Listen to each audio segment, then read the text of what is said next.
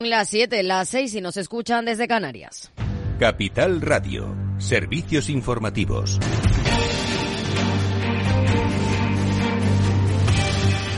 ¿Qué tal? Muy buenas tardes. Los precios del petróleo que habían repuntado desde ayer por el aumento de la tensión en Oriente Medio se han dado la vuelta tras conocerse la evolución de las existencias de crudo en Estados Unidos y ahora bajan. Según los datos de la Agencia de Información Energética de Estados Unidos, las existencias han descendido, pero los inventarios de derivados del petróleo han aumentado más de lo previsto y precisamente los carburantes cierran el año lejos de sus precios máximos. Los conflictos internacionales han hecho fluctuar su valor y ahora ha encadenado casi tres meses consecutivos a la baja. Pedro Díaz, buenas tardes. Buenas tardes. Hasta la semana que concluía el 1 de enero cuando repuntó un 0,20% con respecto al anterior en el caso de la gasolina y un 0,07% en el del gasóleo. Pese a ello, se mantienen cerca de un 12% por debajo del pico anual que marcaron a finales del mes de septiembre. Con todo, los conductores pagaron en la semana final del año casi un 11% más en los surtidores con respecto a la misma de 2022 la última en la que el Gobierno aplicó el descuento directo de 20 céntimos que había implantado en abril de ese año para contrarrestar la subida del coste de la energía provocado por la guerra en Ucrania. Frente a la segunda semana de 2023, en cambio, cuando ya no existía el descuento, la gasolina ha resultado un 5% más barata en la última semana del año.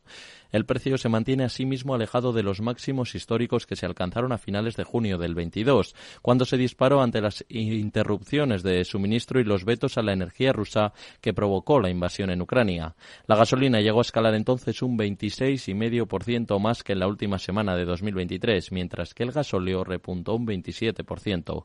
En el contexto europeo, la gasolina sin plomo 95 es casi seis céntimos más barata en España que en el conjunto de los 27 países de la Unión Europea.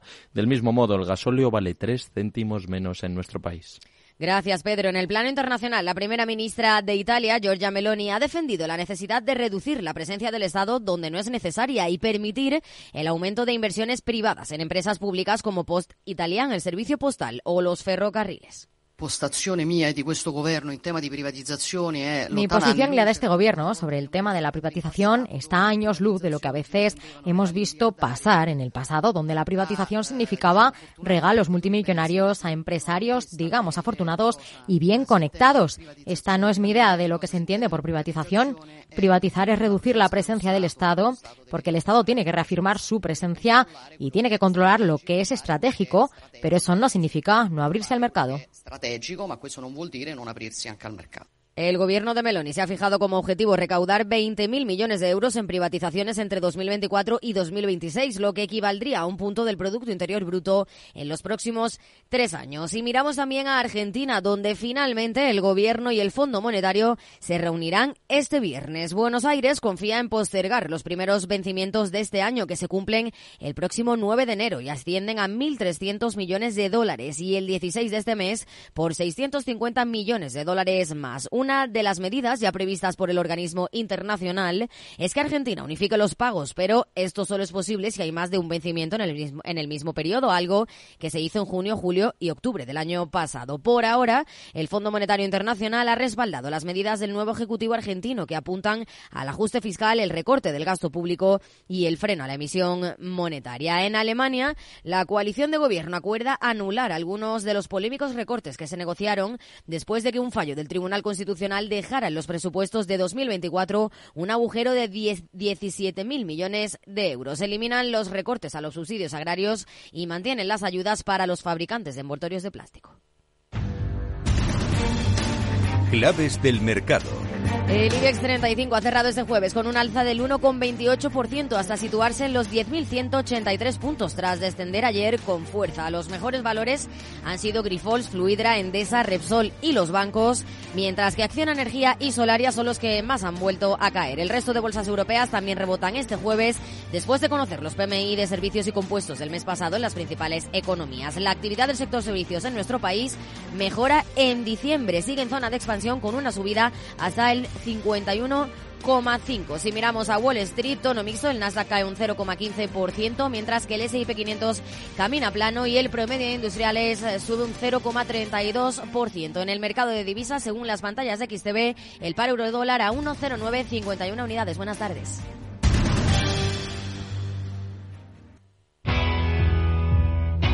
Capital Radio. Siente los mercados.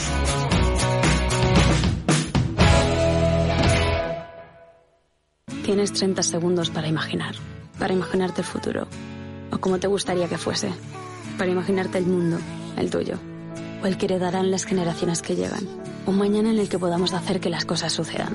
Imagínate lo que quieras, lo que te emociona, lo que podremos lograr. Si en los últimos 100 años la tecnología nos ha permitido conectar como nunca la vida de las personas, imaginémonos todo lo que seremos capaces de hacer en los próximos 100. Telefónica, imaginémonos. ¿Te interesa la bolsa? Compra y vende acciones o ETF sin comisiones hasta 100.000 euros al mes. ¿Has oído bien? Sin comisiones. Más de 550.000 clientes ya confían en XTB. Abre tu cuenta totalmente online. Un broker, muchas posibilidades. XTB.com. A partir de 100.000 euros al mes, comisión del 0,2%, mínimo 10 euros. Invertir implica riesgos.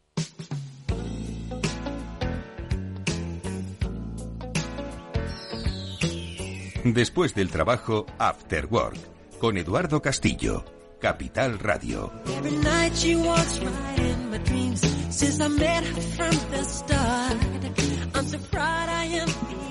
¿Cómo estáis amigos? Buenas tardes, bienvenidos un día más al After Work. Hoy vamos a recuperar una de las conversaciones que mantuvimos con los expertos en economía senior, que es lo que nos estábamos perdiendo. A nosotros la verdad es que nos gusta especialmente el tema, pues ya nos decían hace unos pocos días que hay 16 millones de personas que representan esta economía y para lo bueno como consumidores, pero también para lo malo, con graves dificultades de trabajo. Bueno, pues con Juan Carlos Alcaide, un experto en economía senior, hablaremos en los primeros minutos. Y luego eh, con nuestros eh, amigos, expertos, gurúes, Julián de Cabo, Víctor Magariño, siempre es un gusto saber por dónde va a devenir este 2024. No son adivinos, pero sí son expertos que por lo menos intuyen por dónde van a ir los tiros. Esto os lo contamos en el programa que ya empieza. Bienvenidos.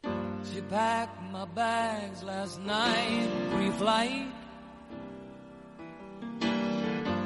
Zero hour, 9 a.m. And I'm gonna be high. Estás escuchando After Work con Eduardo Castillo.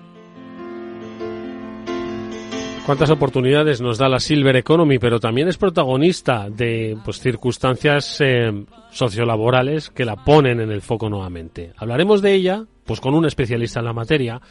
Ya tuvimos la oportunidad de conocer el trabajo que hacía Juan Carlos Alcaides, CEO y fundador de Silver Economy Company, porque es un sector apasionante. Bueno, más de 50 lo podemos situar ahí, ¿no? Pero son más de 50, 55, 60 y más allá. Juan Carlos, ¿qué tal? Buenas tardes, ¿cómo estás? Hola, buenas tardes. Un placer estar con vosotros como siempre. Oye, es una, es una mm, generación apasionante, pero muy sufrida. Eh, a principios de semana conocíamos cómo pues ese expediente de regulación de empleo masivo eh, anunciado por Telefónica pues se centraba en los mayores de 55 años, ¿no? Eh, como también hay muchos indicadores de empleo que dicen que los mayores de 50 son los que más acumulan esa estadística del paro de larga duración, que les cuesta luego reintegrarse. Sin embargo, también es una oportunidad inmensa, ¿no? El sector de los de 50 por la propia eh, eh, estructura demográfica de nuestro país. Es una dualidad a veces difícil de, digerir. Juan Carlos, ¿cuál es un poquito tu perspectiva en estos tiempos? Mi perspectiva, y lo tengo que reconocer abiertamente, es bastante, bastante negativa. Creo que hay un edadismo en la empresa española que eh, afecta fuertemente a, las personas de más de 50 años, incluso de menos. Eh, según una investigación que yo pude realizar hace exactamente 12 meses, en el mes de noviembre del año 22, eh, me, salía que de una forma nítida, a partir de los 40 y pico de años, de una forma indefinida el pico, las personas sienten discriminación. A veces es una discriminación obvia y evidente mira, Menganito, tú no vas a, promocionar porque ya tienes demasiada edad, o es absurdo que te apuntes al curso de formación para lo que te queda de estar en el convento. O a veces es sutil, esta sutileza es la asesina. Mm. Es la sutileza que de una forma u otra te dice que ya no estás en vanguardia, que ya estás anticuado, que eh, no te invitan a ciertas reuniones formales o informales y en consecuencia hay un edadismo, hay un edadismo sutil que podríamos denominar de una forma más nítida marginación. Por lo tanto, en mi opinión es, es, preocupante. Eh, hay prejuicios al respecto del talento senior, hay sencillamente trolas que están en el ambiente, mentiras que eh, mil veces repetidas se convierten en realidades. Es que, bueno, los eh, mayores de 50 tienen el colmillo retorcido, los mayores de 50 no quieren viajar, los mayores de 50 se quieren ir pronto a casa. La verdad es justo a la contraria. Los mayores de 50 no tienen niños pequeños, por lo tanto no le hacen ascos al viaje. Los mayores de 50 mm, no le hacen ascos a ciertos horarios que otra gente rechaza porque tiene que conciliar necesariamente y un largo etcétera. Por lo tanto, creo que hay que tomarse en serio el talento senior porque es una urgencia nacional. Oye, Juan Carlos, ¿qué es lo que quiere? Estabas apuntando, ¿no? Un poco ese, ese perfil de la generación Silver. ¿Qué es lo que quiere? ¿Cómo quiere, primero, que le traten y luego, qué quiere, qué quiere hacer con su vida? ¿Quiere seguir estudiando? ¿Quiere cambiar de, de, de actividad profesional? ¿Quiere viajar? ¿Quiere invertir? ¿Quiere trabajar a, a media jornada, quiere emprender, ¿qué quiere hacer? Bueno, lo primero que hay que decir es que como tal no existe una generación silver, son varias generaciones. Hay 50, 65, mayores de 65, mayores de 80, pero bueno, en definitiva creo que me estás preguntando por la generación de los 50 y pico. Entonces, eh, la generación de los 50 y pico quiere conciliar la vida con el trabajo. Le pone una enorme pasión al trabajo, es súper importante en su definición vital, el ikigai, el propósito, tiene bastante que ver con el desarrollo profesional, aunque es verdad que de alguna forma, si se ha adquirido ya una posición profesional y se ha llegado al cenit, pues se quiere disfrutar de ese, de ese cenit con un poquito menos de, estrés, un poquito menos de competitividad, un poquito menos de, puñaladas y de eh, defensa de, de las posiciones en un duelo diario si no has llegado al cenit, de alguna manera eh, quieres disfrutar de la posición adquirida, quieres eh, ser mm, reconocido eh, en, el ambiente, pero quieres aportar y estás dispuesto a aprender. Esto es algo realmente importante porque la mayor parte de las personas mayores, según mis mayores de 50, que no son mayores como decíamos antes, una persona mayor, un adulto mayor, es una persona que sigue llevando deportivas, que sigue haciendo deporte, montando en bicicleta, bailando y disfrutando de la vida. O sea que es una ridiculez hablar de estas personas como personas caducas o personas mayores. Quieren conciliar, están dispuestos a modelos de colaboración flexible con, las empresas quieren aportar y quieren aprender de sus compañeros más jóvenes, reconociendo que eh, no siempre están al cabo de la calle de las últimas tecnologías, pero sobre todo quiere que se le reconozca un bagaje, el bagaje del aprendizaje. Y es que a partir de los ochenta y pico de años a veces se pierden capacidades, pero no es así a los cincuenta y pico, donde conciliamos las capacidades con las habilidades. El número de neuronas que perdemos cada día es N, pero no se nota entre los 55 y los 60 años. Estamos en absoluta plenitud porque estamos en lo mejor de nuestras capacidades con nuestras habilidades adquiridas a lo largo eh, del camino y de toda la eh, trayectoria vital, con eh, peleas, crisis, aprendizajes, situaciones, etcétera, que nos han dado lugar a saber qué es lo que conduce al éxito y qué es lo que no conduce al éxito. Oye, Juan Carlos, eh, apuntabas antes a que hay que lo que es el, talento senior o la silver economy no es una como tal, que hay, pues oye, hay intergeneracionalidad, vamos a llamarlo así, 50, 65 más de 80. Eso significa que entiendo que las empresas que se dirigen hacia este público deben entender que no es lo mismo dirigirse hacia una persona de 55 que hacia una persona de 79 o de 82. Es decir, son mayores, pero los productos, el lenguaje comunicativo, los propios objetivos tienen que ser diferentes. Entiendo que deben entender que no es lo mismo uno de 50 que uno de 66. O uno de 55 que uno de 66. Tú entiendes bien. no porque me esté aproximando, ¿eh? que me queda mucho todavía. Eh, pero las empresas no. Lo cierto y real es que en algunos países, en los propios Estados Unidos, donde eh, digamos que, de alguna forma a veces el, mercado eh, nos puede llevar la delantera en algunas cosas, está de moda hablar del concepto silver to silver. El silver to silver suele ser o puede ser un emprendedor que emprende para atender con productos y servicios para silver y también está el silver to silver que consiste en poner en experiencia de cliente, en la caja registradora, en la gasolinera o algunas personas que, que, tienen cierta edad y que les permite conectar con personas que también tienen esa edad. Entonces, esto es realmente interesante, lo vemos en Alemania, etcétera. De hecho, hay un concepto que se ha utilizado en otros contextos que es el mini job. En Europa, en la Europa del Norte, a veces existe el mini job para que eh, personas mayores se sientan realizadas y no pierdan del todo la conexión con el mundo profesional y sientan un propósito de vida y en otras ocasiones y por desgracia lo hacen para complementar la pensión. Oye, me, ha resultado súper interesante este silver to silver, ¿no? Como en España hemos tenido de alguna forma pues movimientos, ¿no? Eh, eh, generacionales sobre, por ejemplo, la relación de, de los mayores o los senior con las nuevas tecnologías. Decían, oye, soy mayor, no idiota, ¿no? Entonces, eh, creo que es una, una oportunidad interesantísima, no solo laboral, sino también un poco para de alguna forma acercar en esos lenguajes. No significa que al viejo le atienda el viejo, ojo, eh, que seguro que hay alguno en Twitter que lo diría, y dice, ah, eso también es discriminatorio, pero sí que al final la empatía generacional yo creo que también puede ayudar y sobre todo en estos tiempos de, de, digamos, eh, zozobra tecnológica para muchos de ellos. Existe la, empatía generacional, eh, hay que buscarla pero no exigirla, es decir, es, es, cierto que a veces jóvenes se entienden mejor con jóvenes en la la experiencia de cliente y mayores se entienden con mayores. Soy un firme partidario de lo intergeneracional.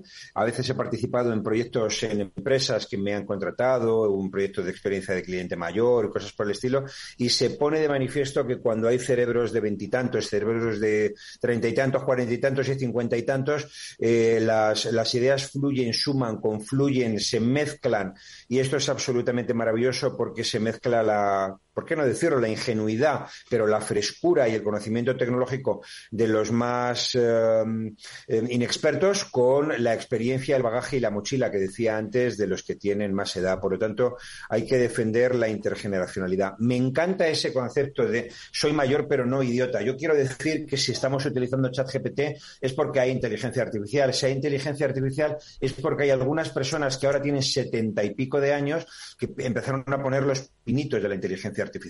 Estamos todos utilizando herramientas de Microsoft porque un señor que se llama Bill Gates, que tiene ahora rozando los 70, pues hizo lo que hizo y etcétera. Por lo tanto, eh, todos somos herederos de la generación anterior y es un absurdo ser adanistas y pensar que somos los primeros en la creación. El, eh, el concepto de brecha tecnológica es muy importante. En España existe. Es a partir de los setenta y pico años cuando podemos encontrar que eh, hay diferencias estadísticamente significativas entre los usuarios de WhatsApp, del email y de, y de la compra online y etcétera, mm. pero hasta los setenta y pico de años los eh, españoles y las españolas están, y muy acelerado por la pandemia, están utilizando el smartphone como vehículo para comunicarse con sus nietos, con sus amigos, para chatear, para compartir fotos, para compartir contenidos no siempre legales porque eh, los mayores se las saben todas para descargarse películas, para descargarse canciones, para descargarse libros, PDFs y etcétera. Por lo tanto, no caigamos en ridiculeces em, basadas en prejuicios mm. y en estupideces no contrastadas por la estadística. La estadística nos dice que hay mayores en, zonas rurales más que en urbanas eh, y, etcétera, que efectivamente se apañan mal con la tecnología. La realidad empírica es que por debajo de los setenta y pico de años, la mayor parte de las personas ya somos físicos y digitales. Somos híbridos. Juan Carlos, eh, hablábamos de los silver to silver y vamos a hablar del, no sé, el concepto no sé si existe, pero me lo acabo de inventar, younger to silver, es decir, esas empresas que podrían aprovechar este segmento, pero no lo están haciendo, o porque no lo saben, o porque no se atreven, o porque creen que no podrían, o porque no lo saben identificar, que se están perdiendo y podrían dirigirse hacia ellas, hacia los que tienen X años y a los que tienen X años más uno.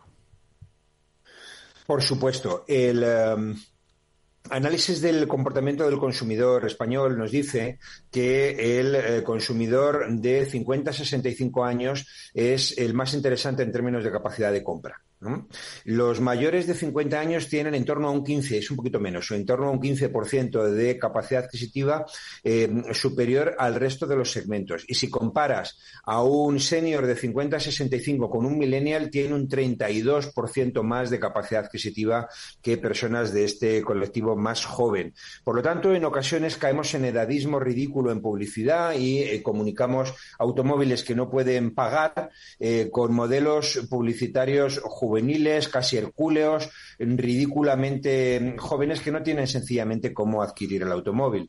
Y, eh, y no estamos eh, analizando como es debido eh, con la estadística delante y con el análisis de, de datos, que es como la gente de marketing tiene que tomar, tenemos que tomar las decisiones para concentrarnos precisamente en un público que tiene más dinero que gastar, más ganas de vivir y más tiempo para vivir. Mm. Por lo tanto, es el colectivo ideal para un montón de productos y servicios que ridículamente se, se enfocan publicitariamente a otras personas y colectivos. Es que estoy, ahora mismo que hablas de lo de la publicidad, tienes toda la razón. Cuando parece que los seniors solo se ven representados en la publicidad cuando tienen productos eh, de salud o de los de pérdida de orina. Es así de claro. Parece que solo los ponen ahí para, para eso y se lo están perdiendo, efectivamente. Sí, hay muchos, muchas ridiculeces. El, el, mayor que solamente está columpiando al niño en el parque, o sobre todo la abuela que es doblemente marginada, es tres veces marginada. Es marginada por mujer, es marginada por, por mayor y es marginada por abuela. Por abuela es una esclava de, de, los nietos y está enfadadísima porque a los nietos no les gusta su fabada o sus croquetas.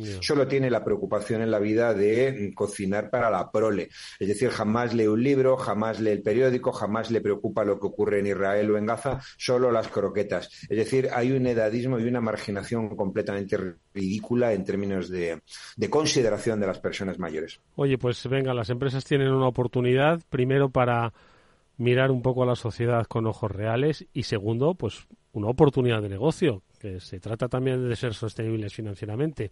Primeros pasos para explorar el mundo senior o el mundo silver? Una enorme oportunidad de negocio en el concepto que podríamos llamar silverización, que es la adaptación de la, uh, de la oferta a la, a la, demanda crecientemente eh, mayor. Mm. Silverización. Venga, danos un par de pasos para arrancar, a silverizar.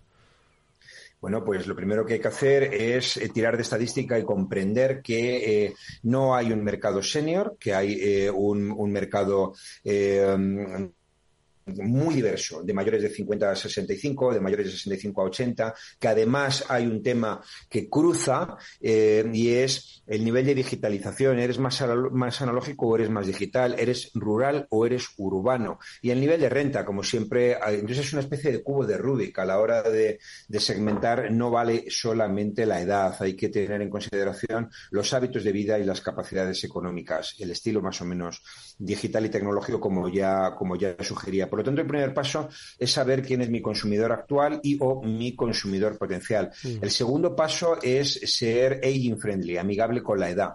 No tienes por qué ser, sí, si es tu decisión, concentrarte en los jóvenes o concentrarte en los mayores. Pero lo normal es perfectamente lícito, ojo, ¿eh? Que es perfectamente lícito. Digo que es perfectamente lícito concentrarte solo en los jóvenes y venderles solo a los jóvenes, ¿eh?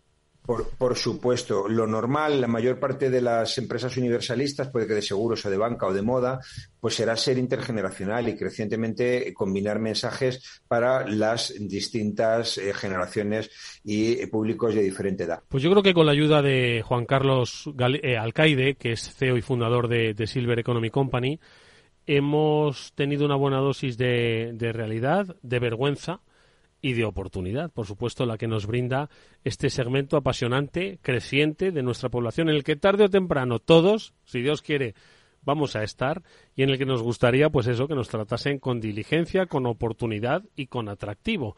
Es la propuesta que nos hace desde su experiencia. Nos ha gustado mucho, tomamos el guante.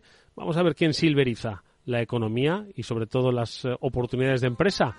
E iremos tomando buena nota. Juan Carlos, como siempre, muchas gracias. Ha sido un placer escucharte. Un placer como siempre. Gracias por todo y hasta luego. Hasta pronto.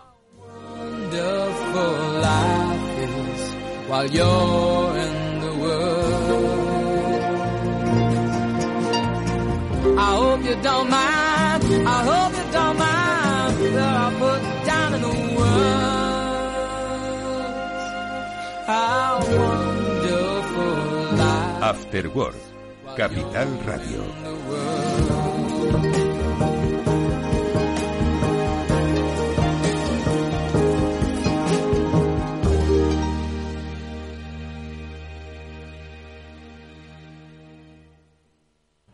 Si inviertes en bolsa, esto te interesa. XTB tiene la mejor tarifa del mercado para comprar y vender acciones y ETFs. No pagues comisiones hasta 100.000 euros al mes. Si inviertes en bolsa o quieres empezar, más sencillo e imposible, entras en xtb.com, abres una cuenta online y en menos de 5 minutos compra y vende acciones sin comisiones. Además, te atenderemos 24 horas al día. ¿A qué estás esperando? Ya son más de 500.000 clientes los que confían en xtb.com. Un broker con muchas posibilidades. xtb.com. A partir de 100.000 euros al mes, la comisión es del 0,2%, mínimo 10 euros. Invertir implica riesgos.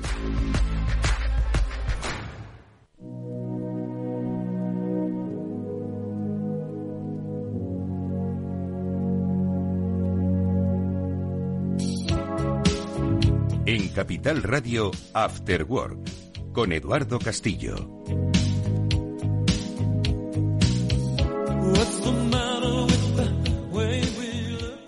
Regresan este 2024 nuestras fabulosas conversaciones con Julián de Cabo y Víctor Magariño sobre el mundo digital, sobre cómo cambia la vida, precisamente sobre esa base de tecnología y cómo cambiamos nosotros al ritmo que nos va marcando. Siempre es un placer saludarles un nuevo año. Julián de Cabo, buenas tardes, ¿cómo estás?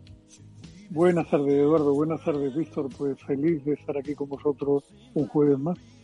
Es un gusto escucharte, Julián, y además ya completamente recuperado y sin toses. Tú lo cogiste antes de las Navidades, luego lo ha cogido todo el mundo en las Navidades, pero bueno, veremos. Yo siempre, siempre he sido un pionero, Eduardo, pero vamos, sigo con alguna tos y con un spray que es un auténtico rollo de lo más sofisticado y que debe ser carísimo, pero bueno, para, para algo sirve el pagar una, una sanidad pública como pagamos. Madre mía, no, hable, no abramos temas que yo ya estoy dispuesto a hablar unos y si abrimos el de la sanidad no terminamos. Eh, eh, Víctor Magariño, buenas tardes, ¿cómo estás?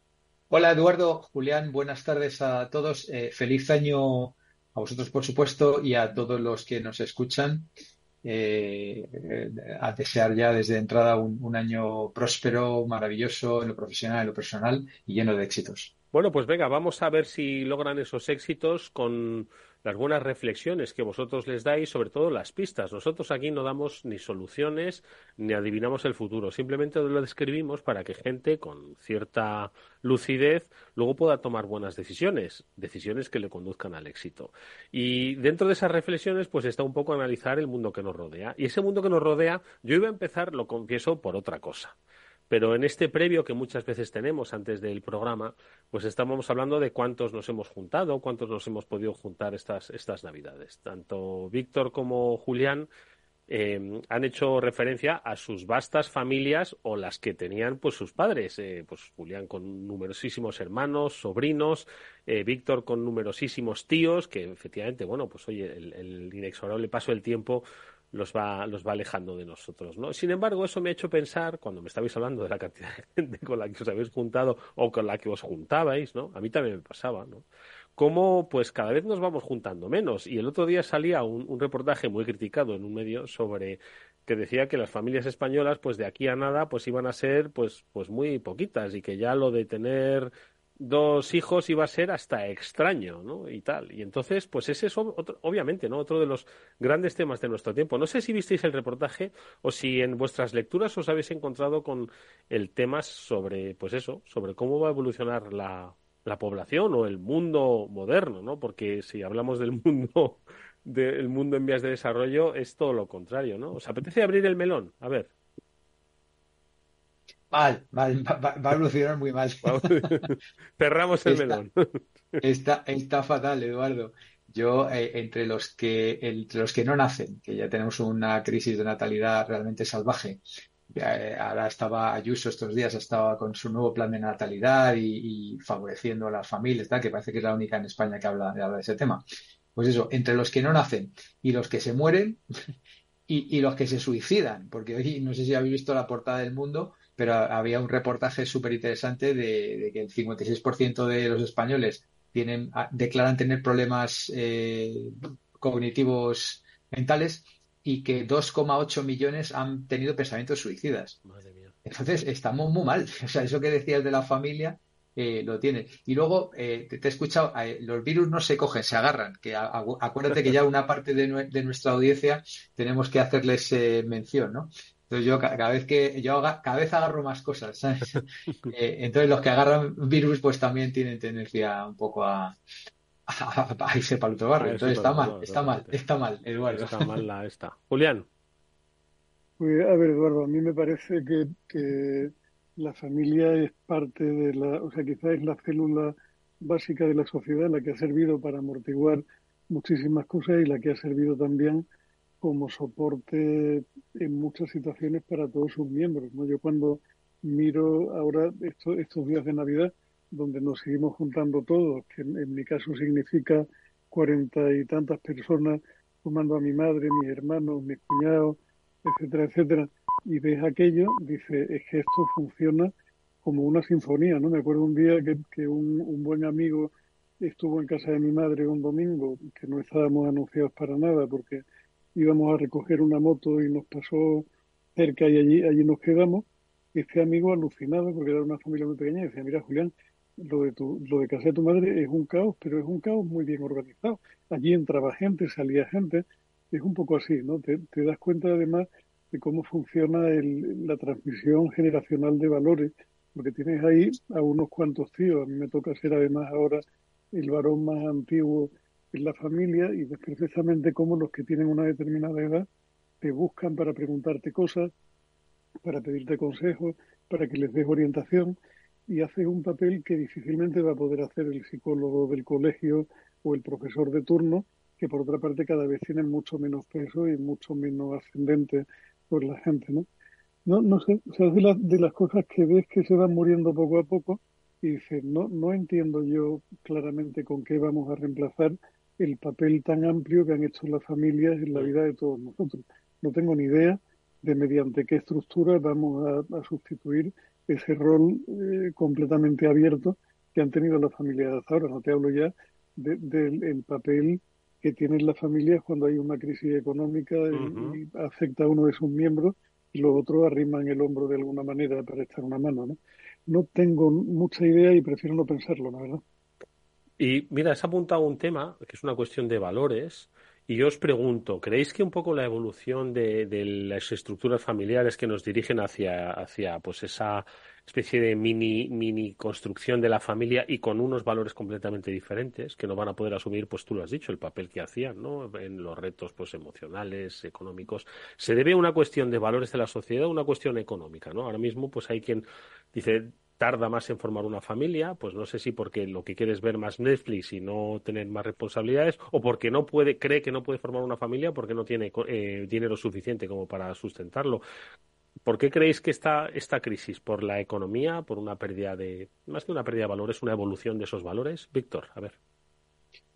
Bueno, a ver, es que aquí, como siempre, vamos a decir cosas que, que no van a favor de la corriente habitual pero cualquier estudio medio serio que leas, eh, el problema empieza con la incorporación de la mujer al mercado de trabajo. O sea, así de claro, eh, lo siento, suena muy truño y muy, muy, eh, muy antiguo, pero, pero eso es lo que hace que básicamente, por un lado, pues se practique muchísimo menos el sexo y por otro lado, pues que se tenga mucho menos descendencia. Esto, esto es así, está demostrado. O sea, ahí podéis googlearlo y, se, se, entiende por ahí. Entonces, a partir de ahí, pues eh, claro, todo, cada vez está más complicado. Eh, hablaba Sara, por ejemplo, de quedarse en casa en Netflix. Eh, es que ahora mismo la, oferta de ocio doméstica es realmente brutal. O sea, brutal. O sea, comparar cuando, cuando nosotros salíamos, cuando éramos quinceañeros y, y adolescentes, que o sea, llamabas a, no llamabas a la gente, llamabas a casa de la gente y si esa gente no estaba, pues te, te, arriesgabas a, no encontrártelo en toda la tarde. Eh, entonces, ahora mismo la, gente literalmente se queda en casa horas y horas y horas y horas porque la oferta de contenido, la oferta eh, de ocio es, brutal, ¿no? Eh, entonces, eso hace pues que, básicamente la gente se plantee menos, lo, hemos hablado un montón de veces, tener pareja, tener novio, tener novia, salir, salir de casa. O sea, es que ¿cómo te vas a echar un novio si, o novia si no sales de casa? Pues es que es así. Y esto está estadísticamente demostrado. Hemos sacado muchas estadísticas de Estados Unidos y aquí en España pasa exactamente lo mismo. Y eso hace que te deprimas más y, eso, y, así enganchamos con lo que hablábamos hace un minuto de, del tema de los pensamientos suicidas y demás. ¿no? Eh, yo, yo creo que este es un poco el resumen. Al final, eh, si es más difícil ahora o menos difícil, bueno, pues eh, a ver, todos tuvimos que, hacer sacrificios cuando éramos jóvenes y tal, y, los tipos de interés estaban en, doble dígito y, más, ¿no? Bueno, ahora hablas con los jóvenes y, ellos dicen que lo tienen mucho más difícil, es cuestión de, diferentes opiniones, ¿no? Pero, pero sí, está, es, es la, estos tiempos es lo que, a, lo que vamos, claramente. Julián. Pues coincido, por una vez, y sin que sirva de precedente, coincido con el planteamiento de Víctor. Yo creo que al final es una amalgama de factores, pero que terminan por dibujar un panorama como mínimo inquietante y donde no, no ves una salida particularmente clara y donde, por otra parte, todo este discurso de la familia a quienes no han vivido otros modelos les suena viejuno, les suena a cosa del pasado y les suena a esquema superado y no se dan cuenta de que más allá de que pueda haber un cierto... Si lo reivindicas el modelo te llaman facha, ¿eh? Es que estamos en, Ese, en, Ese, nivel de, simpleza. Por eso, por eso te digo, o sea, que, que, puede, puede que haya un cierto sustento judio-cristiano de lo que estamos diciendo aquí, pero es que es un sustento también de orden natural. O sea, los animales también se agrupan en familias y viven en familias y se reproducen y, y no dejamos de ser animales un poquito más evolucionados que yo creo que, que, andamos perdiendo un poco la perspectiva en algunas cosas. No sé si os habéis tropezado entre ayer y hoy un, un vídeo de Antonio Gala. Yo me lo, me lo tropecé en Twitter, a la que pienso seguir llamando Twitter hasta que me muera, puesto por mi Aquí lo vamos a hacer, no te preocupes. pues, pues mi, mi, amiguete Iñaki Arrola, que es un tipo de los que hay que seguir de vez en cuando porque dice cosas muy interesantes, y aparte fue, fue antiguo alumno mío y es un hombre inteligente y de los que hace lo que predica, que, ya de por sí, solo por eso deberían ponerlo en una vitrina, porque es un tipo consistente, publicaba un vídeo de Antonio Gala emitido en una charla con el loco de la colina de hace 32 años, donde Antonio Gala hablaba del futuro de la inteligencia artificial y hablaba de cómo sería la vida dentro de un montón de años, ¿no? Y ponía algunos ejemplos que, que te hacen sonreír en parte, pero que también te ponen los pelos de punta, porque Gala hablaba de cómo se iba a ir simplificando todo, íbamos a ir a un mundo donde tendríamos acceso.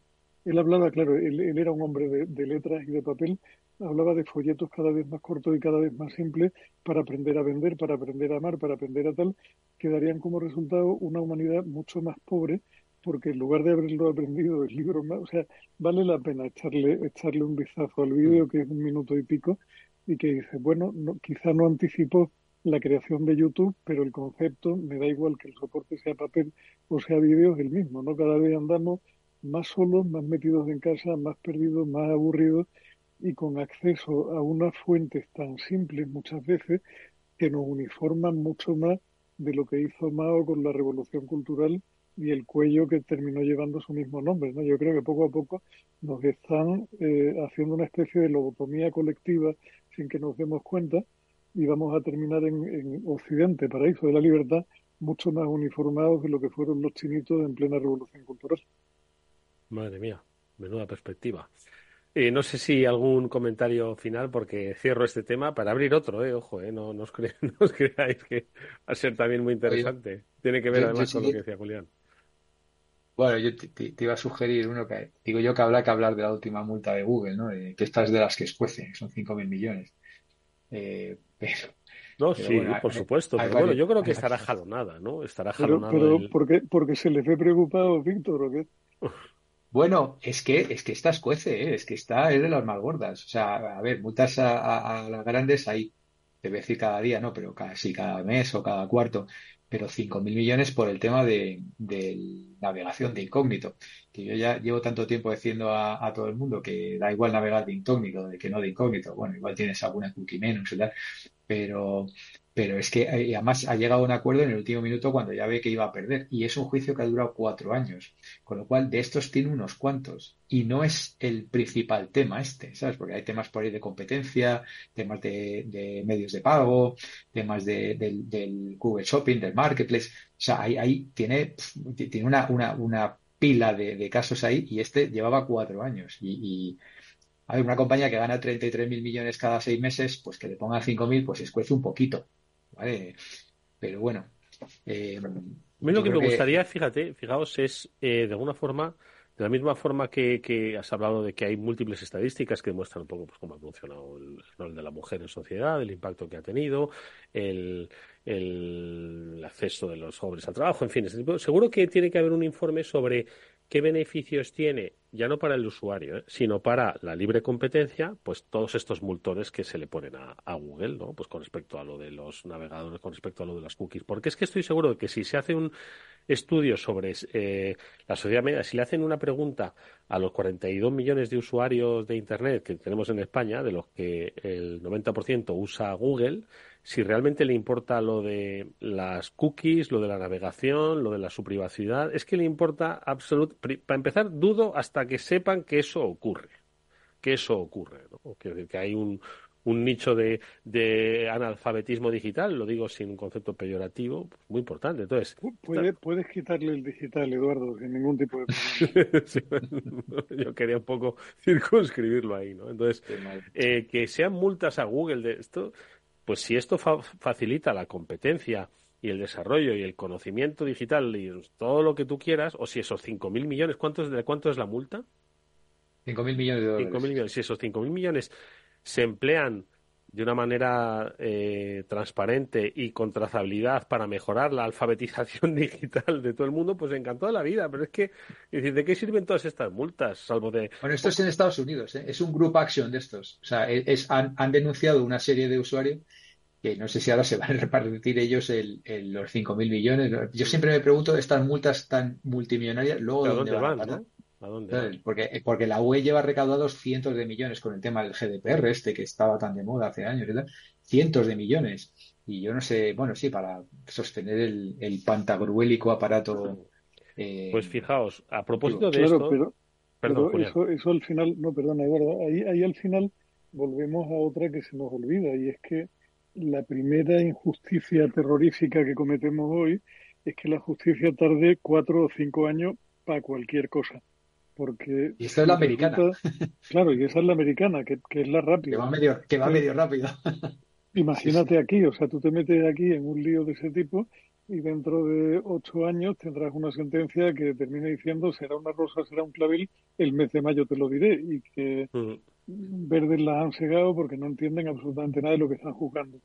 Y esa es la primera injusticia que, tenemos hoy sobre la mesa, el que la justicia sea tan lenta y que genere tantísima inseguridad, porque los desmanes que puede cometer una empresa del tamaño de una Google, una Amazon, una de, las gafas durante cuatro años, son prácticamente, o sea, el, impacto que esas compañías pueden tener en el futuro de la humanidad en cuatro años de descontrol son increíbles, como está pasando ahora con la inteligencia artificial que ya estaba tardando en salir este año. Pero es que otra de las cosas que he leído esta semana que me han puesto los pocos pelos que me van quedando de punta es un, es un dato que a mí hasta ahora me había pasado un poco bajo el radar, que es el absolutamente profundo impacto que va a tener la IA en la huella de carbono, porque como es intensivísimamente salvaje, en, o sea, es salvajemente intensiva, perdón, en computación, todo el desarrollo de la IA al final supone un reto en términos de gestión energética para el planeta del carallo de la vela, que diría un gallego, lo cual bueno, estamos aquí en mitad de un follón del demonio, donde necesitaríamos gente con una mínima clarividencia y con un mínimo saber hacer y con un mínimo, una mínima, digamos, limpieza a la hora de plantear sus postulados sobre la mesa, y no tenemos nada de eso, lo cual, lo cual me preocupa, me preocupa mucho.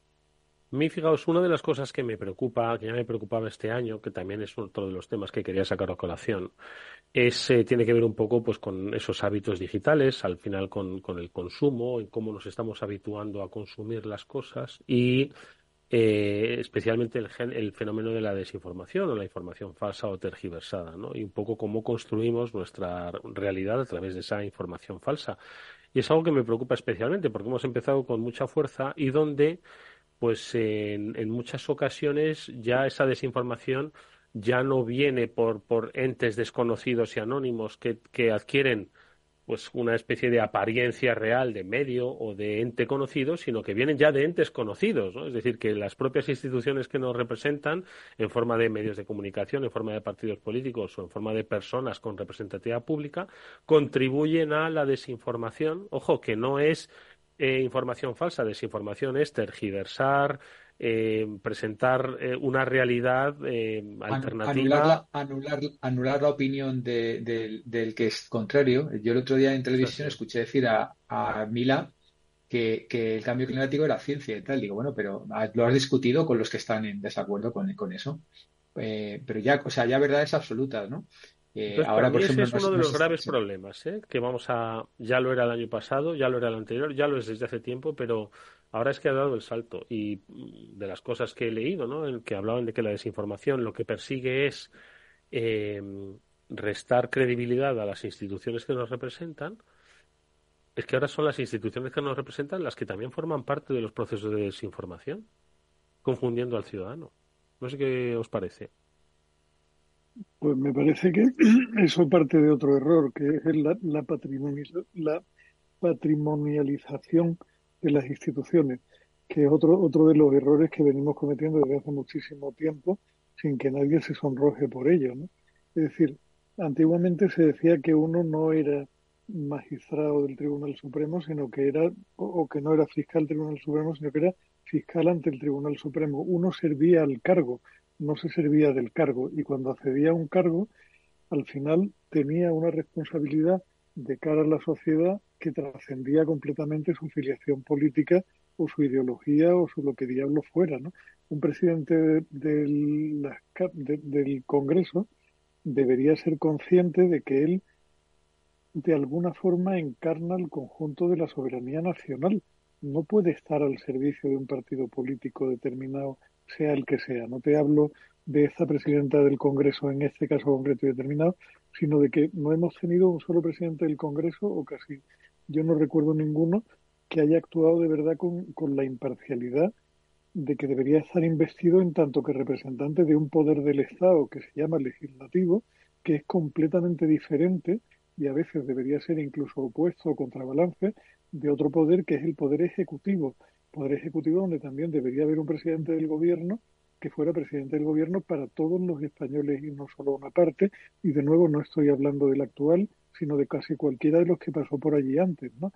Es decir, no, se nos ha ido tanto, tanto, tanto, tanto el foco de lo que son los principios esenciales que andamos muy perdidos, porque además queda, queda cada vez menos gente que recuerde la razón de ser de las cosas, que recuerde que, que estamos en un sistema que se llama de división de poderes que no es un capricho, donde hay cada poder tiene una atribución determinada y hay un balance entre ellos, que hay un cuarto poder que es la prensa, que debería ser independiente y debería procurar que, todas las irregularidades de los otros tres poderes salieran a la luz.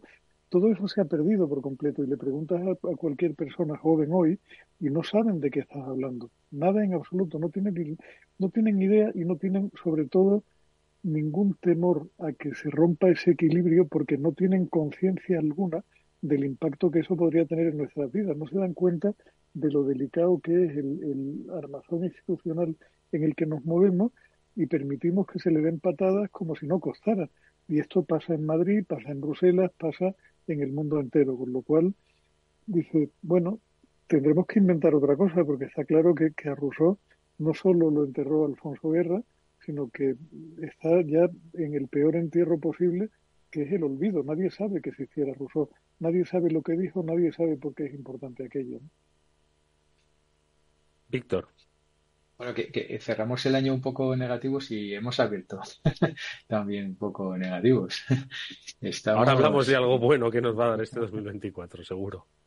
Bueno, yo, creo que está claro, ¿no? Ya, ya hay que beber de diferentes fuentes, ya lo que dicen unos medios, ya yo automáticamente yo lo cuestiono, hay que, en cuanto vas a Twitter... pero eso tú, pero nosotros queremos trascender este programa.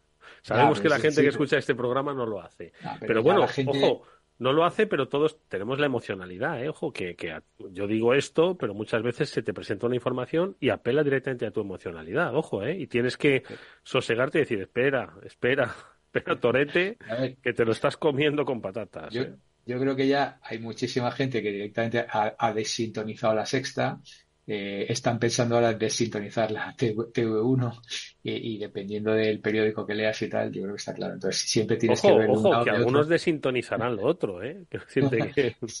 es que lo otro no se sabe lo que es, porque claro, es todo. Antena 3, esta 4, es, del mismo grupo.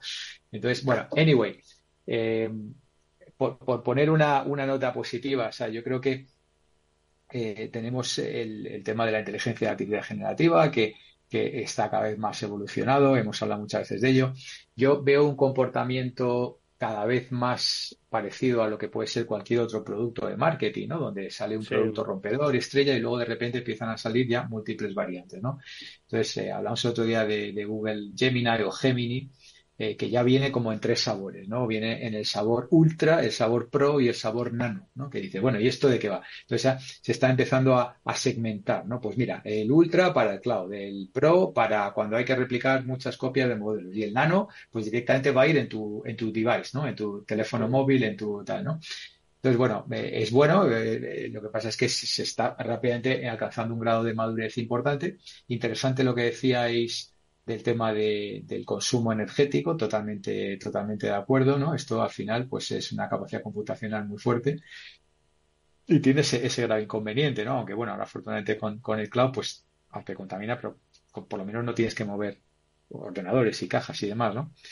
Entonces, bueno, eh, yo creo que este año va a ser claramente el, año de la, de la, inteligencia artificial generativa, cada vez en, en, más sabores, cada vez en más, en más aspectos. Se habla ya, se está empezando a hablar ya eh, como siempre me gusta dar primicia, de la inteligencia artificial general, que parecía que estaba todavía 40 años luz y tal. Se habla de que este año puede, podemos, pues aquel momento en que una máquina es más inteligente que todas las personas. Eh, y, se llama inteligencia artificial general. General, sí. general, de los ejércitos, ya te digo yo. Oye, de bueno, a lo mejor este año eh, nos despertamos por ahí con eso. Oye, y mm, una pregunta, ¿ahí existe ya una inteligencia artificial tipo ChatGPT, pero pero que te habla? Es decir, que porque yo muchas veces le doy órdenes eh, em, eh, vocales al, al teléfono, ¿no? Llámame a fulanito, escribe este mensaje eh, yo qué sé, incluso le pido, le solicito información, pero lo que hace es remitirme pues a páginas. He encontrado esto en YouTube, ¿quieres verlo? Pero yo no quiero verlo, yo lo que quiero es que me lo cuenten. ¿Existe ya esa, esa inteligencia artificial? Sí, pero tienes que pagar. Ah. Vale, mucho. Juliana siente con la cabeza. Parte del, parte del tema, Eduardo, es que cada nivel de sofisticación adicional son más consumo de recursos, con lo cual la inteligencia artificial o alguien encuentra alguna forma inteligente de pagar los gastos que ocasiona, o será de pago a diferencia de, otros instrumentos que hemos tenido hasta ahora, porque el consumo de recursos que hay detrás es muchísimo mayor. ¿no?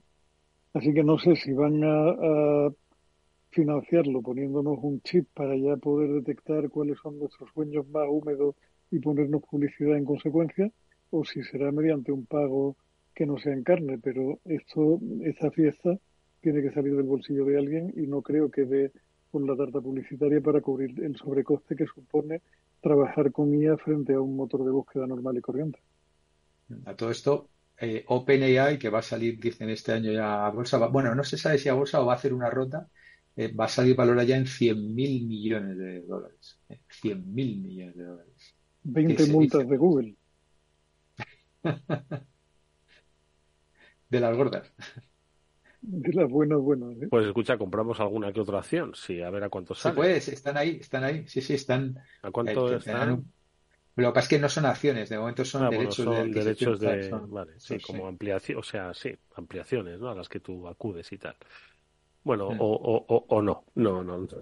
Bueno, oye, pues nada, que, que, empezamos 2024. Venga, es cierto que hemos sido un poquito eh, negativos, pero bueno, tampoco vamos a ser falsamente optimistas, ¿de acuerdo? Al final, el único optimismo es que el ser humano todavía sigue teniendo eh, el protagonismo de cambiar su futuro y no todavía las máquinas. Ese es yo creo que el mensaje positivo, porque quizás en el año 2025, cuando hagamos nuestro primer programa, ya veremos que ya ni siquiera tenemos la capacidad de cambiar el mundo tan imperfecto en el que nos encontramos, así que bueno, animamos a todo el mundo a que se espabile frente a la desinformación, que por supuesto integre la inteligencia artificial como una muy buena actividad que se replantee cuáles son los valores que conforman una sociedad, nuestra sociedad, que obviamente evoluciona, pero tampoco se transforma de la noche a la mañana basado en, cuestiones, sobre todo de carácter político. Y yo que sé, ¿qué más recomendaciones les damos a los oyentes? Venga, una por cabeza para que afronten el año. ¿Qué se anima? Julián, venga pues que lean un poco, que, procuren desasnarse lo más posible, porque con inteligencia artificial o sin ella, lo que está claro es que lo único que nos hace libre es el conocimiento. Y parte de lo que mi amiga Macarena Esteves, que es otra de las cuentas a las que hay que seguir por Twitter a la mayor brevedad, repite constantemente, es que los que de verdad sacan partido de la inteligencia artificial son los expertos cuando preguntan por un tema donde tienen expertise el resto de la gente va más perdida que el barco del arroz. Así que, chicos, toca leer y toca formarse, que es el único modo de seguir en punta de lanza siempre. Bueno, pues acabamos de seguir a Macarena Esteve y ahora vamos a seguir a, Iñaki Arrola. Víctor, tu recomendación.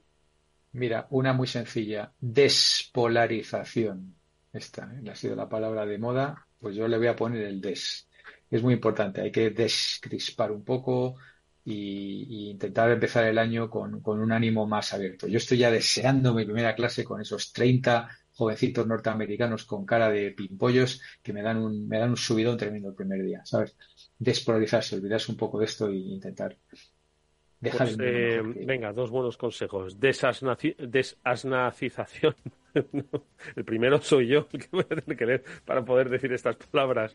Y eh, despolarización. Venga, con eso nos quedamos para este 2024. Nos vemos en la segunda semana de, del año, ¿os parece? Pues que sus majestades de Oriente os sean propicios, Eduardo y Víctor, y a toda la audiencia, que espero que se hayan portado bien y no les traigan carbón, que además emite muchas sustancias contaminantes, sino algún regalo chulo. Pues porque además el, Oriente está últimamente un poco desorientado. Pues que pongan bien el GPS los, los Reyes de Oriente que queremos que lleguen bien. Gracias Víctor Magariño, Julián de Cabo. Nos vemos la próxima semana y a ustedes, eh, pues eso, lo decía Julián, que os traigan muchas cosas los Reyes, que os las merecéis. Nos vemos el próximo lunes. Hasta entonces, cuidaros mucho.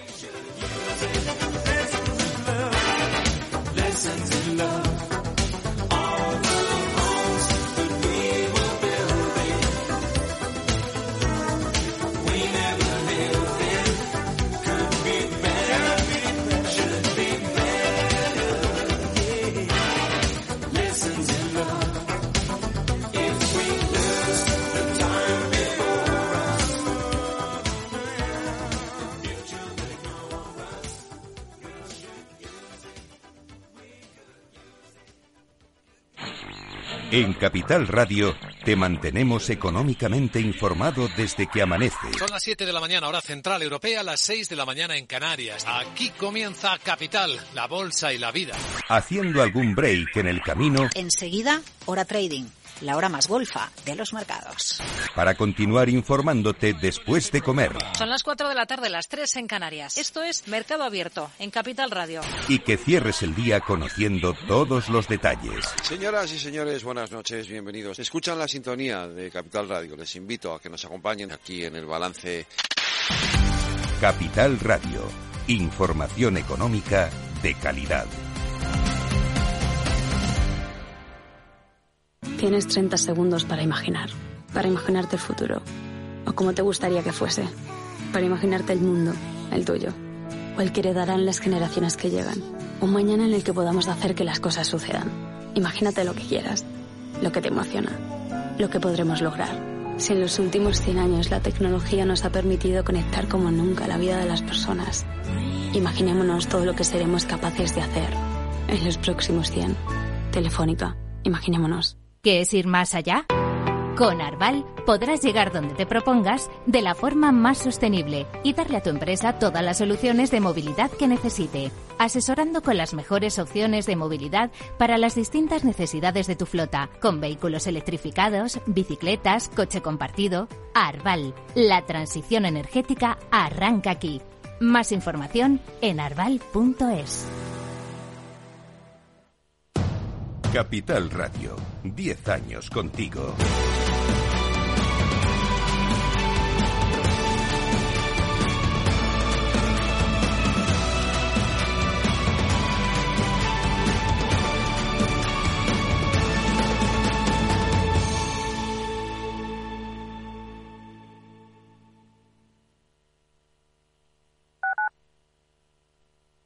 Capital Radio, Madrid, 103.2. Esto te estás perdiendo si no escuchas a Rocío Arbiza en Mercado Abierto. Eduardo Martínez, cofundador de la FinTech Tokio. El mercado africano también está creciendo muchísimo. Hay que tener en cuenta que tanto el mercado asiático, africano y latinoamericano es un mercado donde hay más penetración de móviles que de banca por lo cual eh, propuestas digitales que puedas tener en el móvil son muy eficientes para ese tipo de mercados. Mercado Abierto con Rocío Arbiza.